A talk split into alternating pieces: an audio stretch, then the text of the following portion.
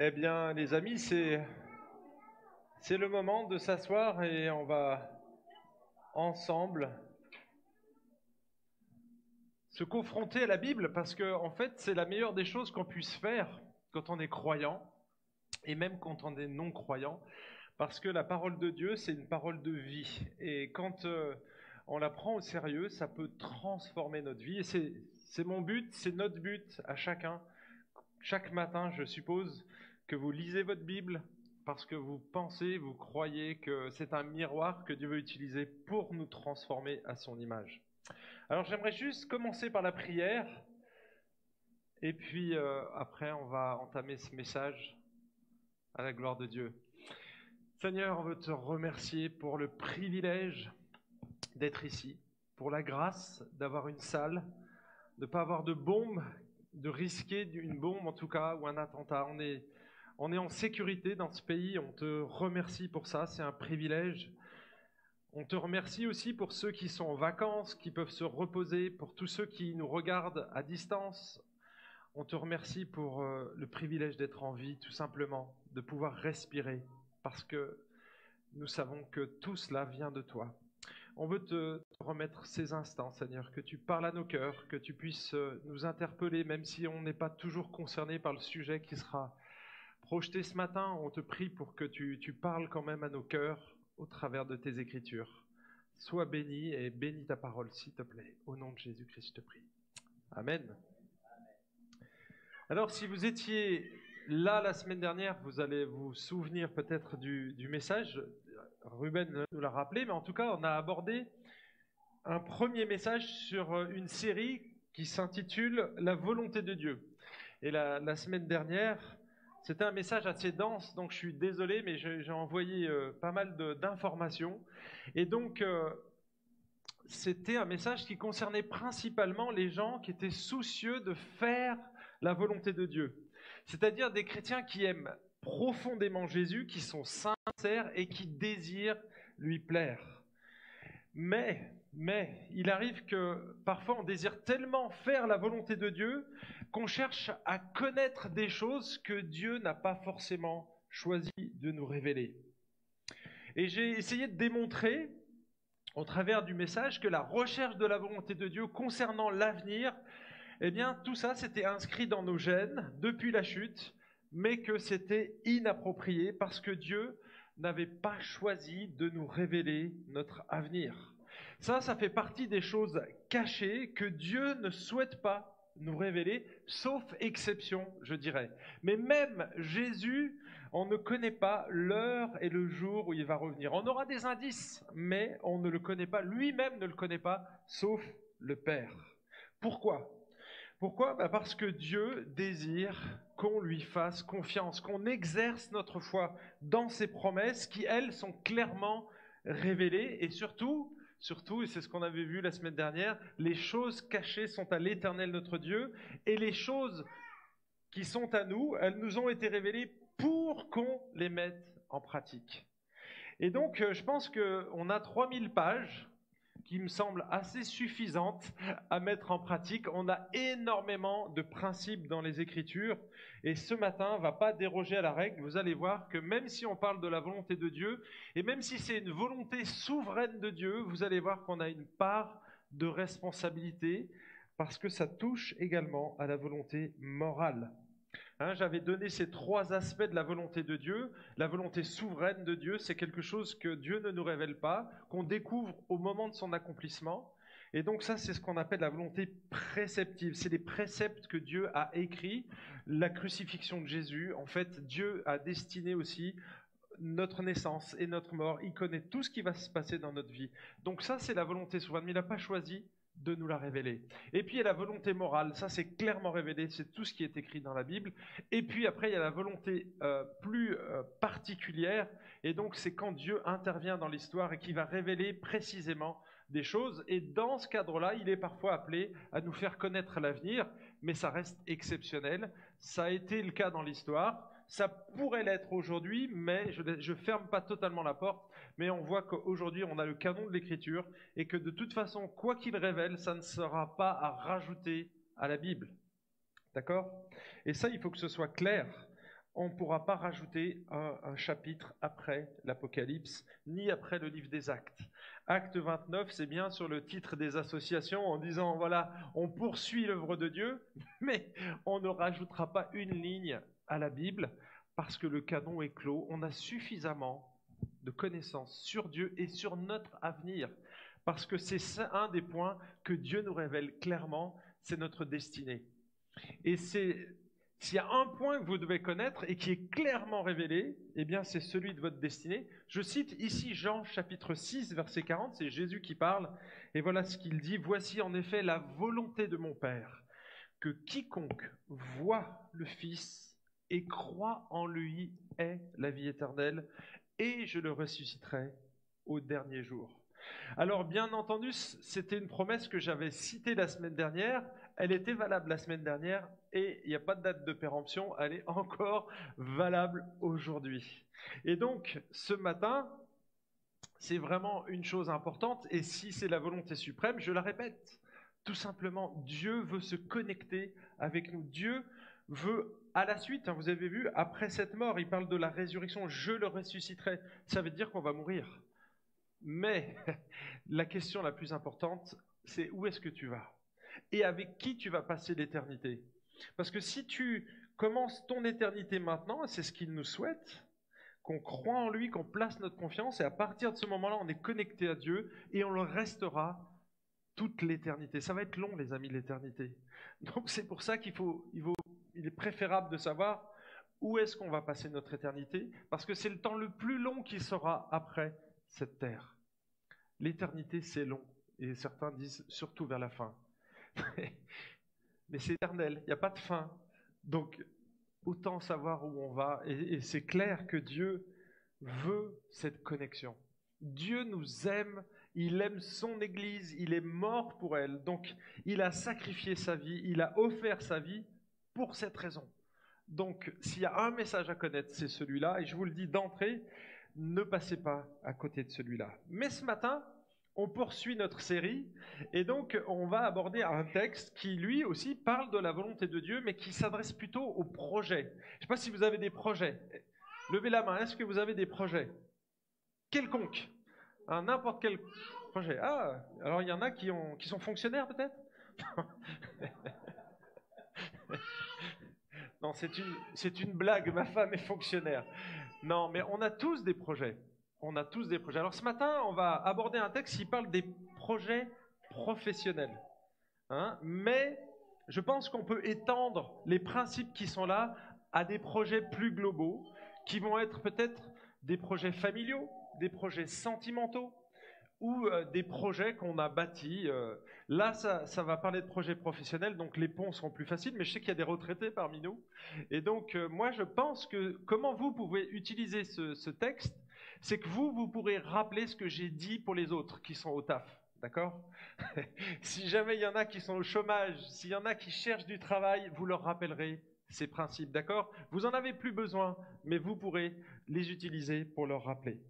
Allez, on va attaquer ce texte ce matin. Et donc le titre, vous l'avez vu, La volonté de Dieu. Et si Dieu avait d'autres projets pour moi? Je ne sais pas si vous avez un projet précis et si vous êtes motivé pour ça, eh bien, on pourrait se demander, mais est-ce que c'est la volonté de Dieu hein? Et je pense que beaucoup d'entre nous, on se pose cette question. Voilà, j'ai un truc qui me passe par la tête, euh, j'ai des projets. Je connais une fille qui est juste en face de moi, qui a un projet professionnel, qui voudrait monter son entreprise. Elle a commencé à le faire et ça avance. Et c'est super. Mais elle a mis en place des principes. Alors on va d'abord déjà regarder ce que Jacques nous dit dans le texte et ensuite on va en tirer des principes pour essayer de les appliquer à notre euh, à notre contexte à nous. Alors Jacques chapitre 4, et on va lire les versets 13 à 17. Là c'est marqué 16, mais finalement la péricope s'arrête au verset 17. À vous maintenant qui dites, aujourd'hui ou demain nous irons dans telle ville, nous y passerons une année, nous y ferons des affaires et nous réaliserons un gain. Vous qui ne savez pas ce que votre vie sera demain, mais vous êtes une vapeur qui paraît pour un peu de temps et qui ensuite disparaît. Vous devriez dire au contraire, Si le Seigneur le veut, nous vivrons et nous ferons ceci ou cela. Mais maintenant, vous vous glorifiez dans votre présomption. Toute gloriole de ce genre est mauvaise. Si quelqu'un sait faire le bien et ne le fait pas, il commet un péché. Et voilà la fin de la lecture de la parole de Dieu. Alors quelques mots du contexte, parce que c'est important ici. La lettre de Jacques, elle a été écrite entre 44 et 49 après Jésus-Christ. C'est une des toutes premières lettres du Nouveau Testament. Si vous lisez le début de l'épître, elle est adressée aux douze tribus dans la dispersion, c'est-à-dire principalement à des juifs convertis. Et lorsque Jacques écrit cette lettre, il a pour objectif d'encourager les croyants à persévérer malgré les difficultés, parce qu'elles sont là, mais également de corriger certaines personnes qui se disaient chrétiennes, mais dont les pratiques et les attitudes étaient plus proches du paganisme que du christianisme. Et là, il va indexer une situation très courante à l'époque. À cause de la diaspora, c'est-à-dire que les chrétiens persécutés se sont dispersés. Diaspora, ça veut dire dispersés. Donc à cause de la diaspora, de nombreuses communautés juives s'étaient installées tout autour du pourtour méditerranéen. Et donc, les commerçants juifs qui ont un sens inné des affaires, et vous en connaissez peut-être, eh bien, parce qu'ils l'ont encore, ces gens voyageaient beaucoup et très facilement pour faire du business. Et donc, Jacques va montrer, et dans cet exemple, que ces gens étaient bien organisés. Regardez ce qu'il dit. À vous, maintenant, qui dites aujourd'hui ou demain, nous irons dans telle ville, nous y passerons une année, nous y ferons des affaires et nous réaliserons un gain. En fait, il décrit des hommes d'affaires qui avaient un projet professionnel bien ficelé. Alors certains d'entre vous, là je pense à Eunice, ont probablement reconnu une trame de business plan dans cette description. Regardez bien. Ils décrivent le moment, aujourd'hui ou demain. Ensuite, le personnel, c'est nous. Ils définissent la zone géographique, telle ville. Ensuite, la durée, nous passerons une année. Ensuite, l'activité, nous ferons des affaires. Et puis le résultat escompté, nous réaliserons un gain. Je vois Eunice qui est en train de prendre une photo, c'est parce qu'elle va l'utiliser maintenant dans sa formation. Alors, je note ici que Jacques ne dénonce pas leurs calculs. Le fait de bâtir des projets, de planifier, de faire des affaires et même de réaliser un gain, eh bien, c'est encouragé dans la Bible. On va passer juste quelques instants pour voir que ce n'est pas négatif le fait de planifier, d'avoir des projets. Concernant les projets, par exemple, on prend juste ceux de l'apôtre Paul. Regardez ce qu'il dit en Acte 19. Après ces événements, Paul forma le projet d'aller à Jérusalem. Vous voyez, il forma le projet. Et puis, Romains chapitre 1, verset 13, Je ne veux pas que vous ignoriez, frères, que j'ai souvent formé le projet d'aller vous voir. À chaque fois, j'ai mis trois petits points parce qu'il y a une expression qui, continue et c'est celle qu'il y a dans notre texte. Dieu voulant. Si Dieu le veut, si Dieu le permet, à chaque fois, c'est ça. Mais ça, c'est la prudence de l'apôtre. Romains chapitre 15, depuis plusieurs années, j'ai depuis pardon, plusieurs années le désir d'aller chez vous. Quand je me rendrai en Espagne, il voulait se, rendre à Rome. Et oui, il avait le désir. Et donc il a, formé des projets, il a forgé des projets. Et c'est une bonne chose. La Bible n'interdit absolument pas les projets. Au contraire, moi je dirais que ça fait partie de ce que nous sommes en tant que créatures de Dieu. On a un créateur qui est rempli de projets. Si vous regardez la créativité de Dieu, c'est assez incroyable. Juste les êtres humains, il n'y en a pas un qui se ressemble dans cette salle. Alors parfois on peut avoir la même taille, on peut avoir le même poids, les mêmes cheveux, mais on est unique. Même des jumeaux, les parents arrivent à les reconnaître. Bon, il y en a certains, c'est difficile, hein même les parents arrivent à se tromper, mais quand même, on est tous uniques. Et les animaux? Si vous regardez les millions d'animaux, les milliers d'espèces qui existent, waouh On voit qu'on a un Dieu qui s'est projeté et qui est créatif. Et donc, bien, en tant qu'être humain, on est à l'image de Dieu, et donc les projets font partie de nous, et c'est une bonne chose. Alors, concernant le business, les affaires, eh bien, là aussi, Dieu n'est pas contre les affaires. plusieurs endroits dans le Nouveau Testament, il y en a bien d'autres, j'en ai relevé trois, on voit Lydie. Lydie était probablement patronne d'une entreprise, elle vendait du pourpre. Hein, c'était un colorant qui servait à colorer de manière les, habits. Euh, et, donc, du coup, elle avait probablement son business. Elle vendait, elle était marchande de pourpre. Donc, c'était euh, quelque chose du business de luxe, quelque part. Ensuite, euh, Priscille et Aquilas. Et puis Paul. Ils étaient fabriqueurs, fabricants, pardon, pas fabriqueurs, fabricants de tentes. Donc, c'était des artisans. Donc, vous voyez, il n'est absolument pas dit que c'était négatif ou péjoratif. C'était leur job. Et donc, euh, il faisait des affaires. Et quand Paul avait besoin d'argent, ben, il fabriquait des tentes. Il lui arrivait d'être soutenu, et parfois, quand il n'avait pas d'argent, ben, il travaillait, tout simplement. Éphésiens 6, verset 9, Colossiens 4, c'est le passage parallèle. Eh bien, Paul, il s'adresse positivement aux entrepreneurs. Il leur dit pas de, devenir des ouvriers ou euh, d'aller travailler pour une entreprise. Non, non il leur dit, voilà, si vous êtes patron, alors vous devez bien mener votre entreprise et surtout prendre soin de vos employés. Vous les payez bien, vous ne les maltraitez pas, d'accord? Donc euh, là, pour le coup, un, entrepreneur, il a quand même des consignes, mais c'est pas mauvais. Donc on peut faire des affaires et être chrétien, c'est tout à fait légitime. Concernant les gains, alors là c'est un peu plus délicat parce que la Bible dénonce quand euh, on focalise notre attention sur les gains. Hein? Et ça, c'est pas une bonne chose. Quand il n'y a que l'argent qui nous obnubile, l'amour de l'argent est une mauvaise chose, mais pas l'argent. Vous voyez, faire de l'argent, c'est pas péjoratif. Quand on regarde la parabole des talents, c'est même encouragé. Dieu nous dit, ok, toi, tu avais de l'argent, tu en as donné, mais tu l'as pas fait fructifier. Donc, quelque part, tu n'as pas généré du gain alors que ça t'était demandé. Et voyez, donc, euh, quelque part, c'est même un exemple qui nous demande qu'on doit générer du business. 1 Timothée 6, 17 et 19, là encore, il s'adresse à des gens qui étaient aisés, aux riches, hein, il parle des riches. Eh bien, c'est des gens qui avaient une certaine assise financière, il les encourage à être généreux, à donner, vous voyez, pas à garder pour eux et à faire de l'argent une idole. Hein, c'est pas mammon, mais au contraire, maintenant que vous avez de l'argent, les amis, vous avez la possibilité de donner, d'être généreux, d'être rempli de grâce. Et le mot grâce, ça veut aussi dire être généreux. Et donc vous pouvez être généreux. Donc vous voyez que le gain, c'est pas mauvais non plus. Alors qu'est-ce qu'il aurait reproché à ses amis?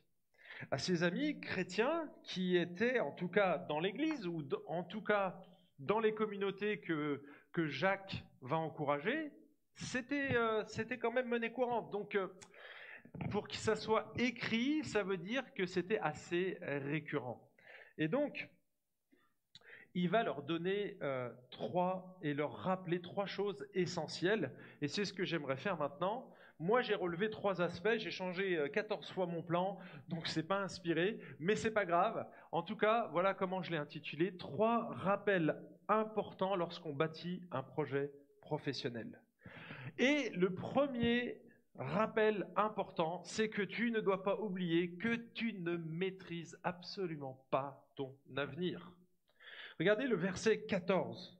Vous qui ne savez pas ce que votre vie sera demain.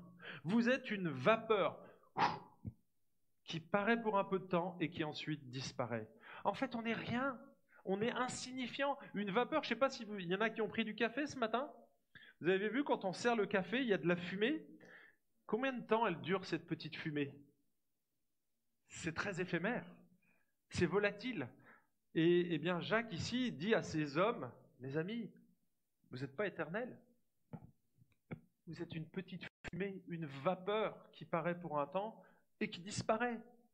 Voilà ce que vous êtes. Vous maîtrisez absolument rien de votre avenir. Et en fait, il y en a une seule personne qui connaît notre avenir, c'est Dieu. Personne, personne ne peut prétendre connaître l'avenir. Sauf bien sûr si Dieu nous le fait connaître souverainement.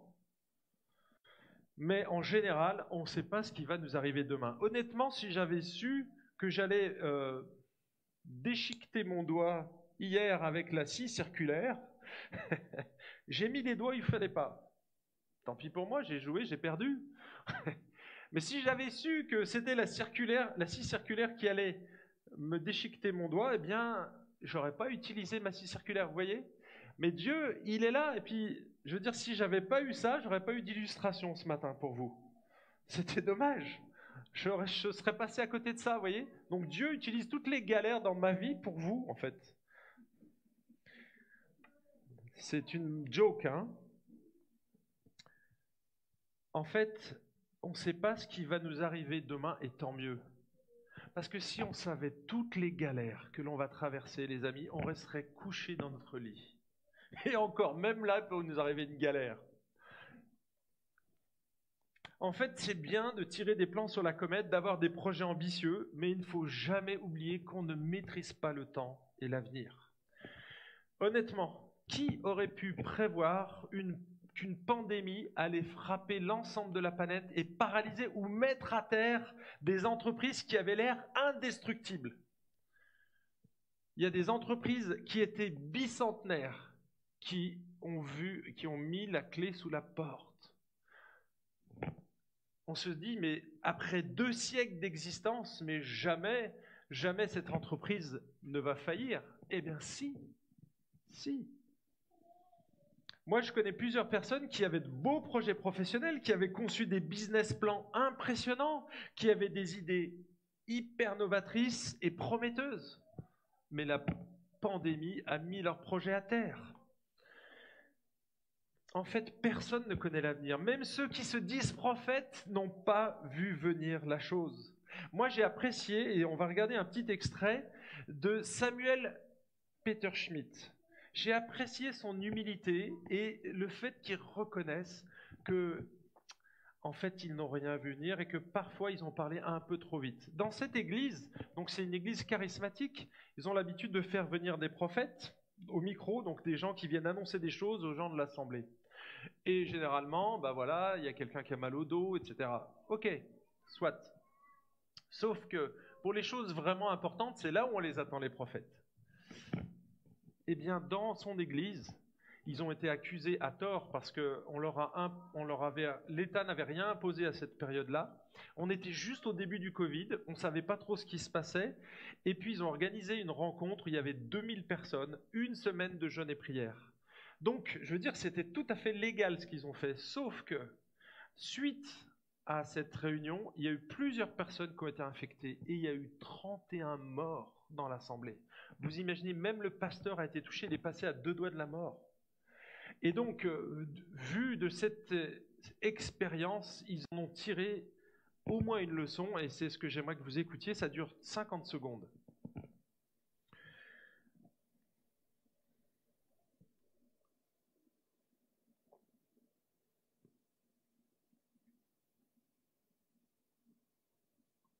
Alors ça, c'est l'image, je vais vous commenter.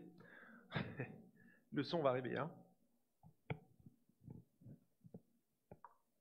Il faudra juste revenir en arrière, mais...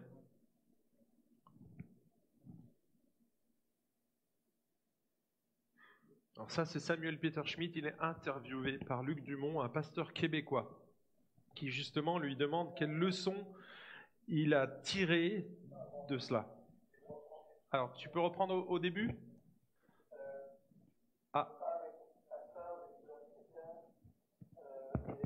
Le son sort.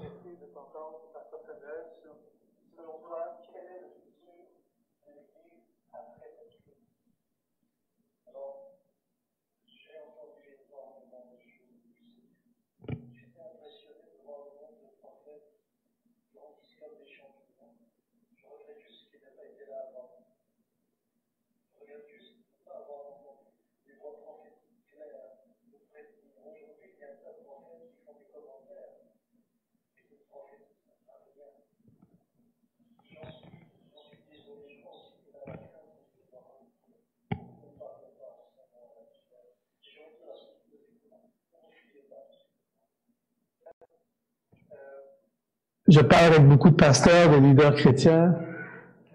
Alors vas-y, tu peux Je serais très intéressé de le son, c'est la même vidéo. selon toi, quel est le, futur Voilà, désolé. Petit euh, inconvénient technique. Je parle avec beaucoup de pasteurs, de leaders chrétiens. Euh, et je serais, je serais très intéressé de t'entendre, Pasteur Samuel, sur, selon toi, quel est le futur de l'Église après cette crise? Alors, j'ai entendu énormément de choses depuis cette crise. J'étais impressionné de voir le nombre de prophètes qui grandissent comme les champignons. Je regrette juste qu'ils n'aient pas été là avant. Je regrette juste de ne pas avoir entendu des voix prophétiques claires nous prévenir. Aujourd'hui, il y a un tas de prophètes qui font des commentaires, mais qui ne prophétisent rien. J'en suis, j'en suis désolé. Je crois aussi que là, la crainte de Dieu doit revenir pour que nous ne parlions pas en son nom à la légère. Et j'aimerais dire à ceux qui nous écoutent, ne vous fiez pas à tout ce que vous entendez. Bon, Euh, merci. Je parle avec beaucoup de pasteurs, de leaders chrétiens, euh, et je serais, je très intéressé de Merci beaucoup. Dangay est tout seul, je le vois jongler entre la, le so- la, la sono et puis la, la vidéo. Merci Dongay. Et euh, vous pouvez l'applaudir.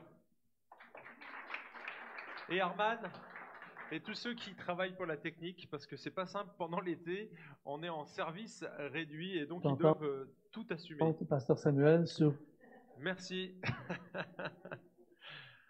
Alors, je ne sais pas si vous avez entendu, mais c'est un pasteur charismatique qui est déçu là. Qui est déçu. Il aurait bien aimé avoir eu entendre des prophètes qui disaient vraiment l'avenir. Mais là, ils n'ont rien vu venir. Et c'est à se poser des questions, mais finalement, euh, à quoi il sert votre ministère quoi? Est-ce que c'est vraiment un ministère prophétique?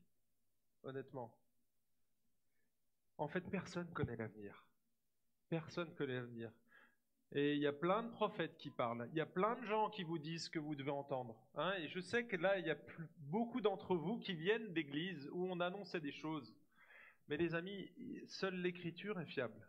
Seule l'écriture est fiable. Dieu est souverain et il n'a pas choisi de nous révéler l'avenir, sauf exception. Mais on voit, on voit que c'est exceptionnel. Et que la plupart des voix prophétiques d'aujourd'hui, bah, c'est du pipeau en fait. C'est du vent.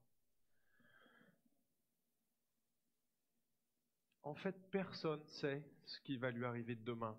Même dans cinq minutes, on ne sait pas. On ne sait pas.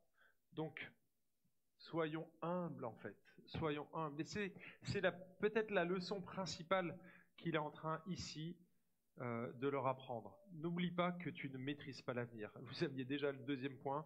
Eh bien maintenant, il n'y a plus de surprise. On va attaquer le deuxième point, c'est les versets 15 à 16. N'oublie pas d'inclure Dieu dans ton projet. Vous devriez dire au contraire, si le Seigneur le veut, nous vivrons, nous ferons ceci ou cela, mais maintenant, vous vous glorifiez dans votre présomption. Toute gloriole de ce genre est mauvaise. Vous voyez, ce qui reproche, c'est pas le fait d'avoir des projets, c'est pas le fait de faire du business, c'est pas le fait de faire du gain. Non, c'est ton attitude qui est pas bonne. C'est ton attitude qui est pas bonne. Tu crois que tu vas tout réaliser, que tout va se passer comme toi tu l'as, tu l'as rêvé. Mais non, mais non, ça va pas se passer comme tu l'as souhaité. Pourquoi? Bah Parce que Dieu, il a peut-être d'autres plans pour toi. Il a peut-être des plans plus durables, bien meilleurs en fait. Et c'est ce qu'il veut souligner par cette expression Dieu voulant. hein.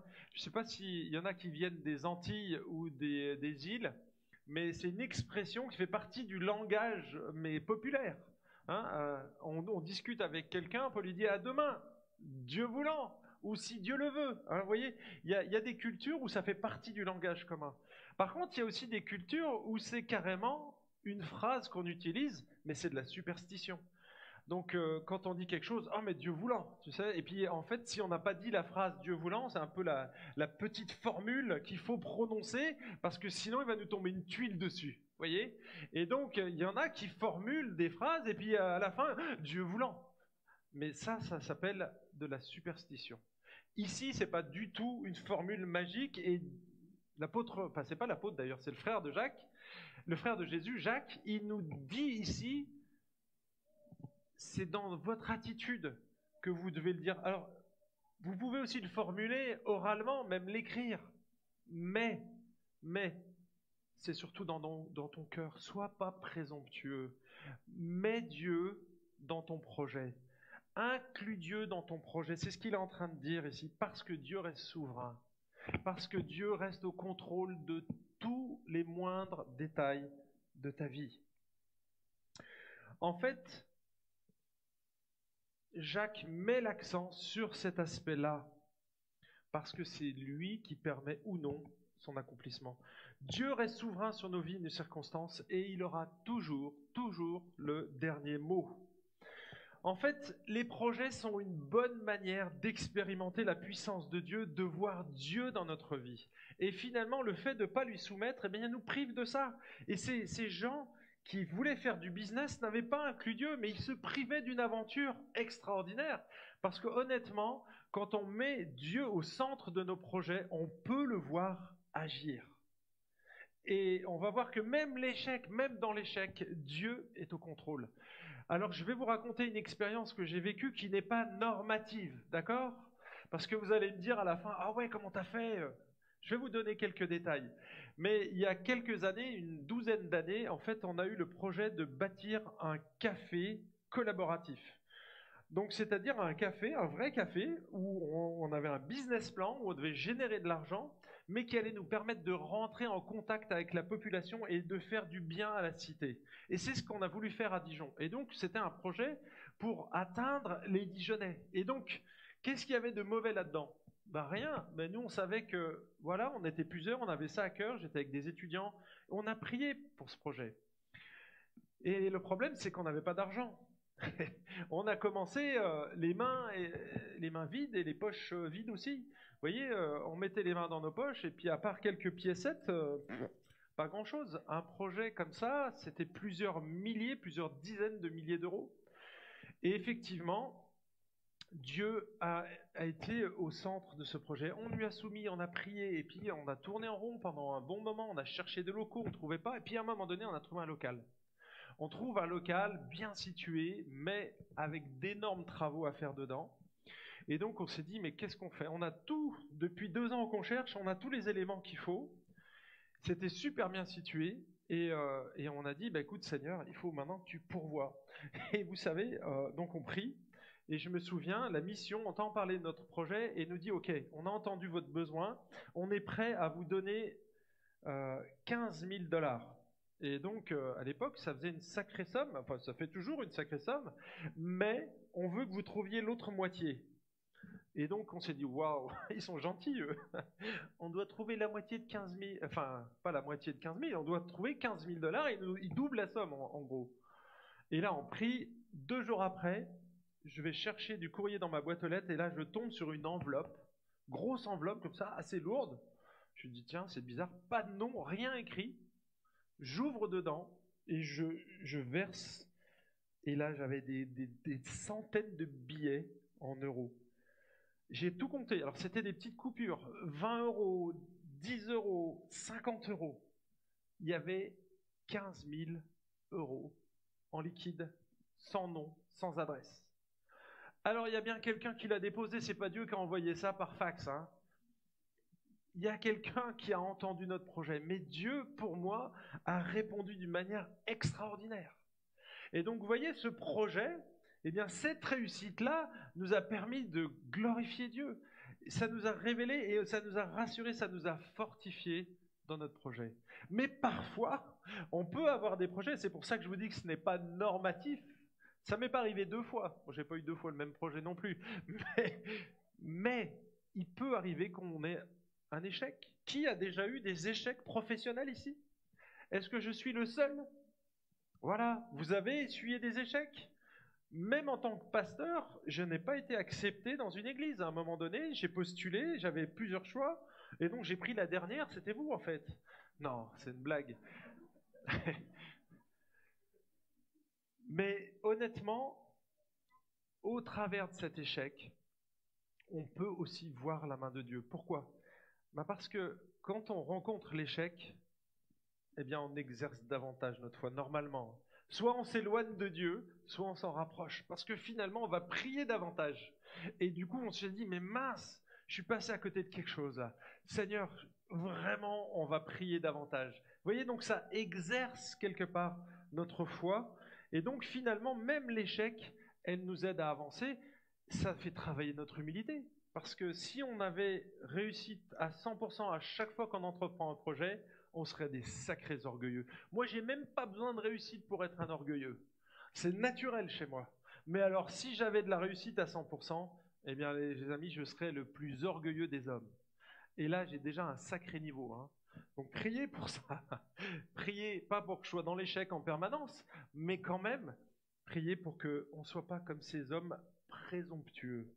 Et c'est parfois aussi le cas dans nos églises. On a des échecs. On a des échecs. On vit des difficultés. Que ce soit dans notre vie euh, d'église, mais aussi dans nos projets. Il y a parfois des projets qui ont foiré, il faut le dire. Il y a des choses qu'on n'a pas réussi, mais c'est pas grave. On était ensemble, on l'a fait ensemble, on a grandi ensemble, et finalement, ce qui est plus important au final, c'est ce que Dieu est en train de faire en nous. Parce que souvenez-vous de ce que je disais la semaine dernière. Ton projet, c'est une chose, mais un projet, c'est qu'un projet. Qu'est-ce que Dieu est en train de faire? À quoi Dieu nous a prédestinés? À être semblables à l'image de Jésus. Au travers de cet échec, il est en train de forger ton caractère. Il est en train de forger le caractère de Jésus en toi, son humilité, sa douceur. Dans Jésus, il n'y avait pas d'arrogance, les amis. Et pourtant, lui, il a réussi à 100% tout ce qu'il a fait. Alors peut-être qu'avec Judas, il était dans l'échec, on ne sait pas. En tout cas, c'était Dieu. On ne peut pas se comparer à ce niveau-là. Mais honnêtement, c'est ce que Dieu cherche davantage, ce que l'on est, ce que l'on développe, ce que l'on change à l'intérieur du cœur, plutôt que ce qu'on va faire. Finalement, ton business, tu peux aller dans n'importe quel domaine. Simplement, ton attitude doit être juste. Donc la première chose, qu'est-ce que je disais? Tu n'oublies pas. Ah, il n'y a plus la main là. pas de souci. La première chose, je disais, on va y arriver, n'oublie pas que tu ne maîtrises pas l'avenir. La deuxième chose, n'oublie pas d'inclure Dieu dans ton projet, parce que ton projet, il dépend de la souveraineté de Dieu. Alors il y a un texte qu'on utilise généralement, et c'est, je, je vais le regarder ici parce que en général, on prend ce texte-là pour dire que Dieu va nous révéler les détails de sa volonté. D'accord? Et c'est une erreur d'interprétation majeure de ce texte. Dieu ne va pas vous révéler si vous devez être infirmière à tel hôpital, euh, tel jour, de telle date à telle date. Non. Que tu sois infirmière, c'est ton choix. Et parce que Dieu t'a donné des dons, tu es responsable de ton choix. Par contre, Dieu va diriger ta vie et tes circonstances, mais au travers de ta foi. Il veut que tu exerces la foi, il ne va pas te montrer les choses à l'avance. Justement pour que tu lui fasses confiance. Dieu, tu as promis que tu prendrais soin de moi, que tu me donneras à manger. Tu le fais pour les petits oiseaux, ça sera le prochain texte. Mais tu, tu donnes à manger aux petits oiseaux. À combien plus forte raison tu donneras aux humains que tu as créés Parce qu'on a beaucoup plus de valeur qu'un petit oiseau. C'est ce que dit le texte dans Matthieu chapitre 6. Et donc, il, se préoccupe davantage qu'on lui fasse confiance. Et dans ce texte-là, il n'est pas en train de dire, regardez, vous l'avez probablement peut-être même utilisé, ou peut-être que vous l'avez même eu en, marque-page dans votre Bible. Hein. C'est souvent un verset qui est utilisé. Confie-toi en l'éternel de tout ton cœur. Et c'est génial. Et ne t'appuie pas sur ton intelligence. Reconnais-le dans toutes tes voies et c'est lui qui aplanira tes sentiers. Et là, on se dit, ok, je veux absolument dérouter mon cerveau, hein, et hop, je, je, réfléchis pas en fait. Je réfléchis pas, et donc euh, je veux pas m'appuyer sur mon intelligence. Non, non, non, ça c'est humain. Les business plans, on met ça à la poubelle. Eunice, ton métier, il est pourri, ça sert à rien. Parce qu'il y a, tu dois tu vois, c'est marqué là, tu te confies pas ton intelligence. Et alors après, tu le reconnais dans toutes tes voies. Et Dieu va te diriger, va te montrer exactement ce que tu dois suivre. Il va aplanir tes sentiers. Alors déjà, il y a une mauvaise traduction. Mais en plus, le texte ne dit pas ça. Pourquoi? Regardez juste quelques versets plus loin. Prenez vos Bibles, Proverbe chapitre 3.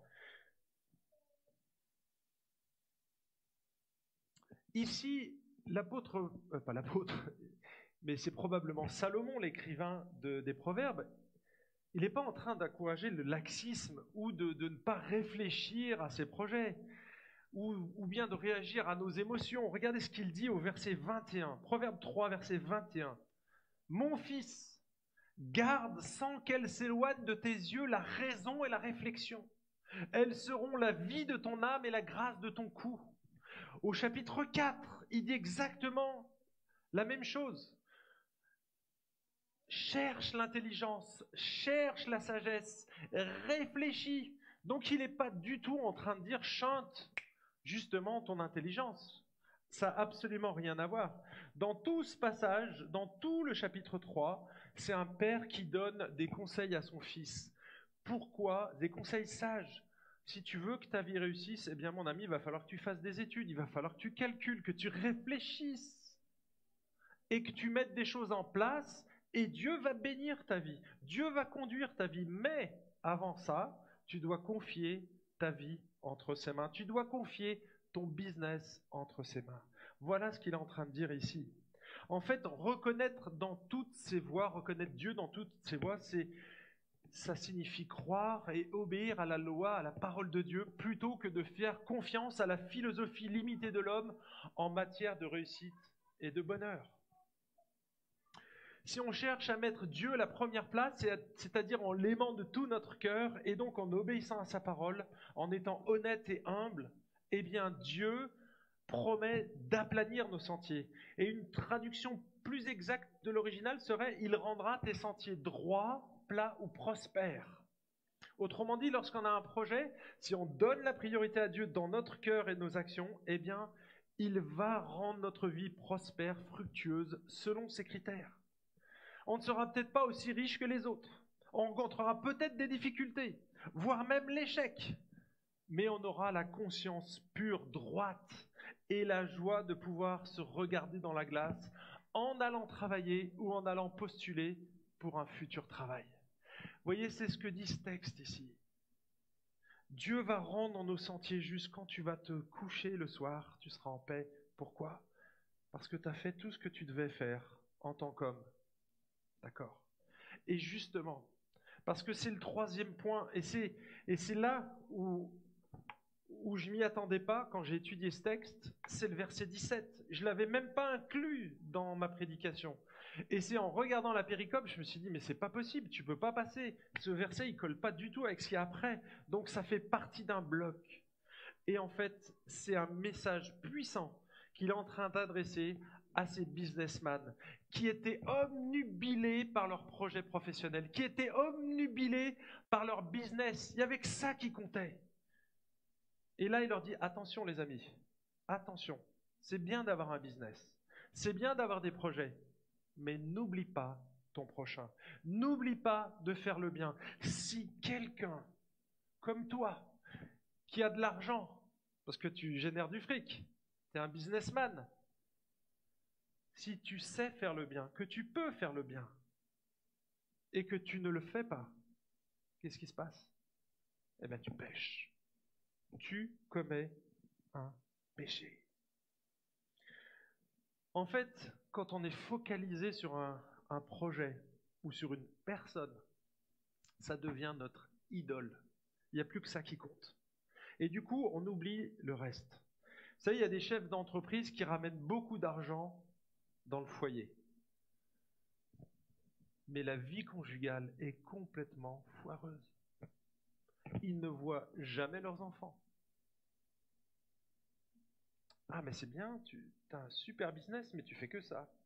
Alors vous savez, ces gens, ils pourraient dire, oui, mais moi je pêche pas, hein. je suis pas accro à la porno, moi euh, je ne vais pas faire euh, des dépenses à droite à gauche, comme certains. Pourquoi? Bah, Parce qu'ils sont tellement occupés par leur business, ils n'ont même pas le temps de pêcher quelque part.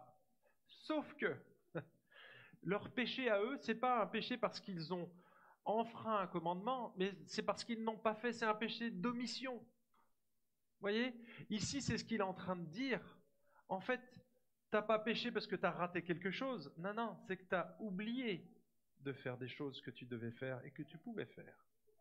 Entre autres, prendre soin de ta famille. Vous savez, quand on regarde des statistiques, et je sais que ça concerne les hommes, les hommes, en général, ils veulent euh, avoir de l'argent, faire des beaux cadeaux à leurs femmes.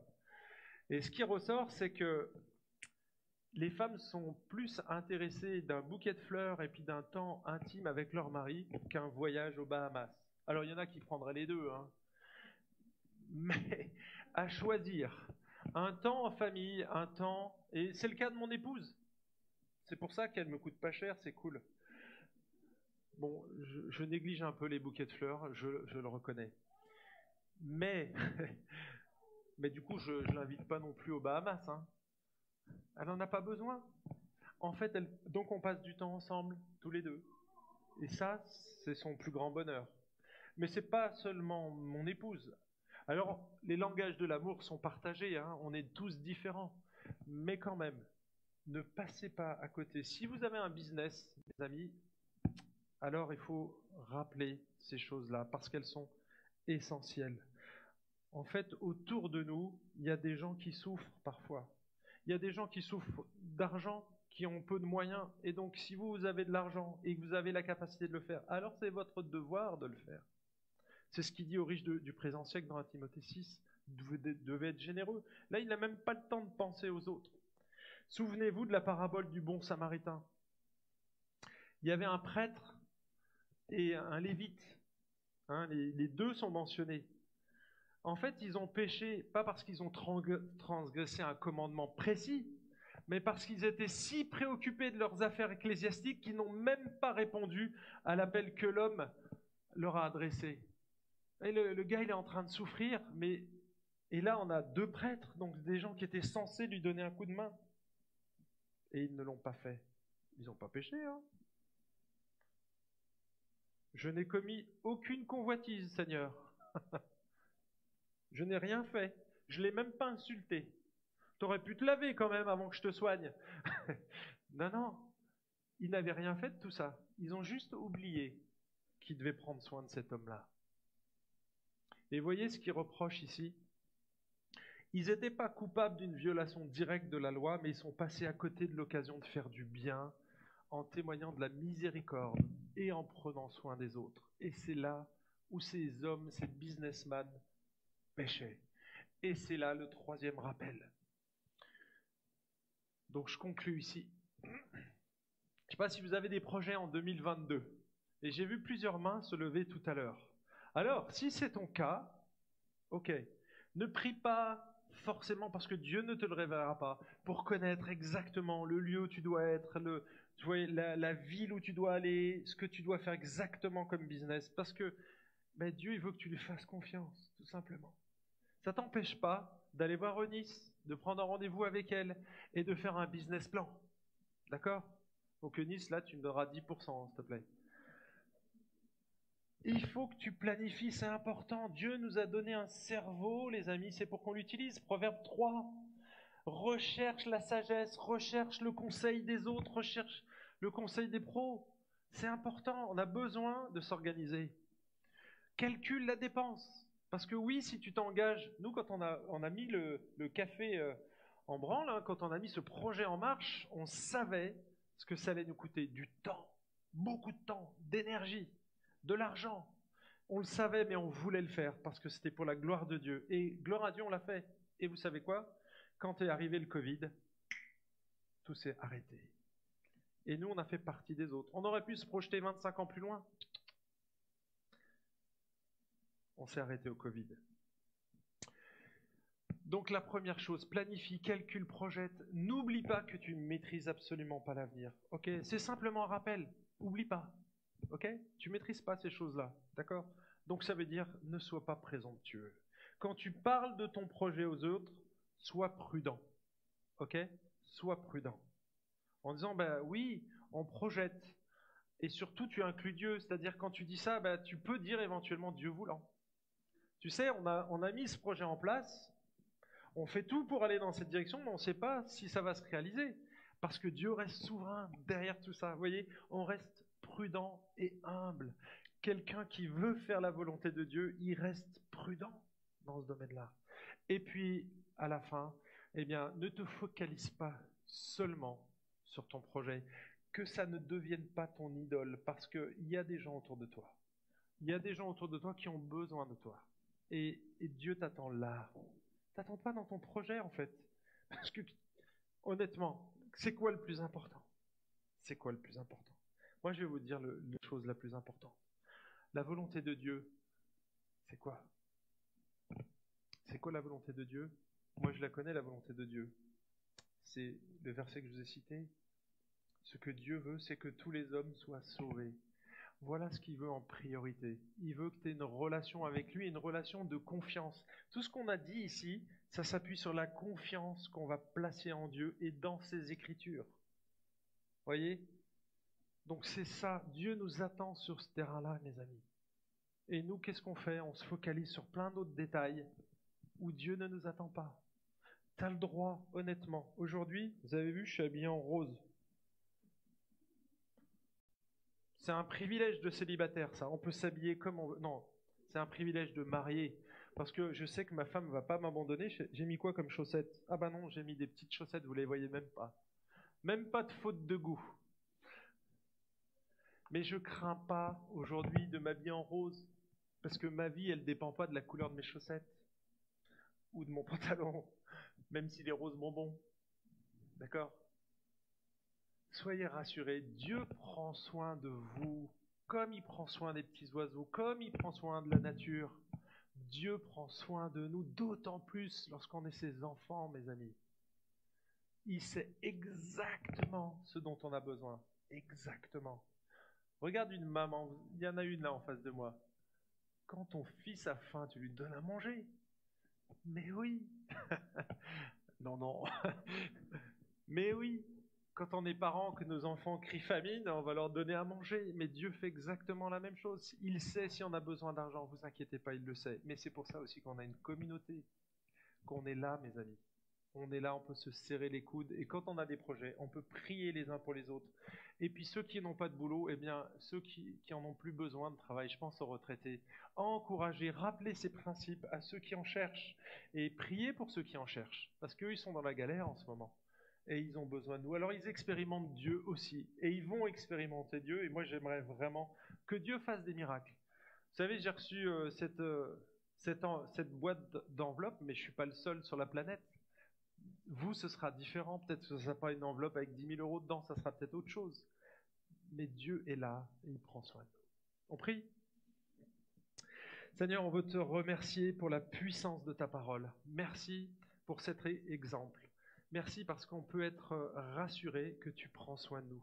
Mais Seigneur, on ne veut pas être présomptueux, on ne veut pas être comme ces gens arrogants qui euh, étaient des requins, qui rayaient le parquet avec leurs dents, Seigneur, qui étaient arrivistes. Non, on veut se soumettre, on veut soumettre nos vies, nos plans, nos projets à ta volonté. On veut, on veut se soumettre à ta souveraineté, Seigneur, parce que ce que tu permets qui se réalise dans nos vies est largement meilleur que ce que nous, on pourrait envisager.